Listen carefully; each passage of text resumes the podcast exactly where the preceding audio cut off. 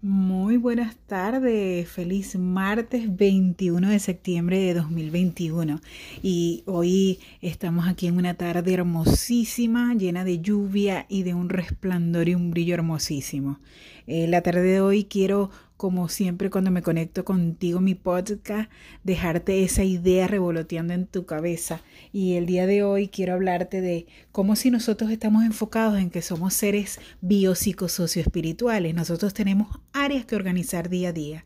Y una de las áreas eh, más importantes tienen que ver precisamente con esa manera como llevamos nuestra empresa personal, cómo llevamos nuestra vida personal, cómo llevamos nuestros hábitos personales. Y el día de hoy quiero compartir contigo eh, un pequeño, eh, digamos, unos pequeños tips, unos hacks eh, hablando sobre, por ejemplo, en la parte espiritual, cómo debemos nosotros centrarnos en comenzar un día maravilloso eh, con ese sentido de oración, de certeza, de firmeza, de confianza de que nuestro día está puesto en las manos del Señor y que nuestro día va eh, hacia el objetivo que deseamos, hacia el objetivo que queremos, con todas esas herramientas maravillosas que hemos aprendido hasta el momento donde estamos. Quizás unos han aprendido más, otros han aprendido menos, otros han tenido ciertas experiencias un poco, eh, digamos, no tan buenas, pero todo es aprendizaje en esta vida, todo queda centrado en tu cerebro como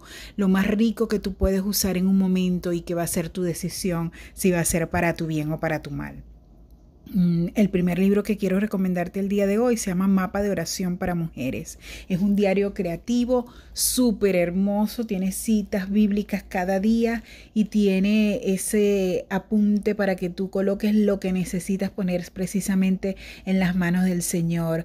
Te da una bella reflexión y puedes abocar en esas líneas todas esas cosas maravillosas que deseas para ti, que deseas para tu familia, que deseas para tu comunidad, que deseas para tus amistades para todas esas personas que te rodean y que cada día se presentan en tu camino.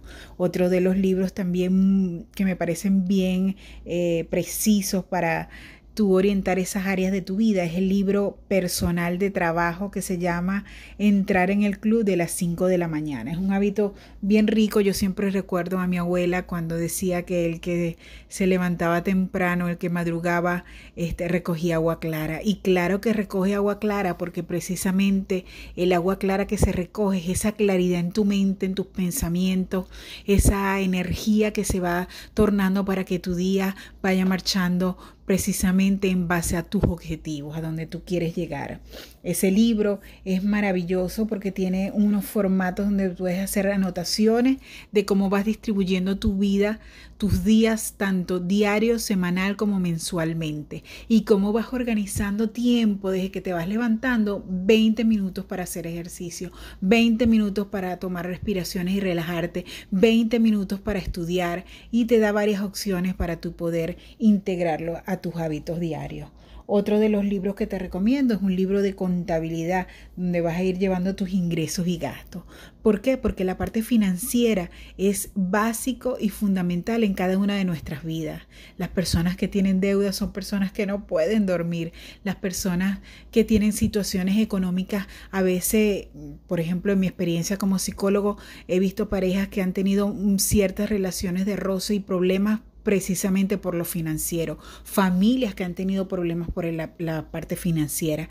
Entonces, no debemos dejar que el no meternos dentro de todo lo que es el proceso de las finanzas en nuestras vidas sea un problema una piedra en el camino. Y recuerda que tú con todos estos datos, todos estos tips y todos estos hacks, te conviertes en insoportablemente imparable.